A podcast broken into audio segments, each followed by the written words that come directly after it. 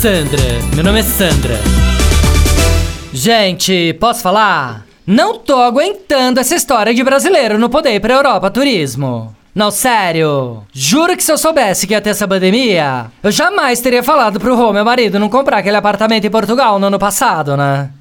Não, pra que que eu fui me meter, me fala? Tudo bem que o apartamento não era lá essas coisas, precisava de uma reforminha, mas gente, mil vezes ter comprado um apartamento meia boca e agora tá com o passaporte europeu na mão pra poder entrar na Europa a hora que quisesse, do que não ter comprado e agora tá aqui condenada a ficar presa no Brasil, concorda? Não, fala sério, né? Não, pra mim o pior da pandemia é isso, não poder viajar. Não, você tem ideia do que é você ter um jatinho parado no hangar e não poder ir pra Europa com ele? Não, sério. Meu reino pra ter uma cidadania portuguesa, né? Juro que se eu tivesse, eu até deixava de depilar o buço só pra me enturmar com as portuguesas. Ah, parece maluca, né? não, sério. Falei pro Rô, meu marido, falei, Rô, será que não dá pra gente comprar um apartamento em Portugal pela internet? Mesmo sem ver, sem visitar. Falei, compra qualquer um, só pra gente poder ganhar cidadania e pronto. Aí se for ruim, depois a gente troca, né?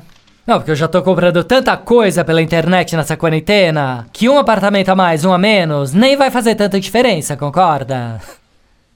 Ah, parece maluca, né? não, sério. Tudo bem que Portugal não é assim Europa, Europa mesmo, né? Não é, né? É Europa? É. Mas não é Europa, Europa mesmo, não é, né? Mas para um passaporte europeu tá super ok. Sandra, meu nome é Sandra.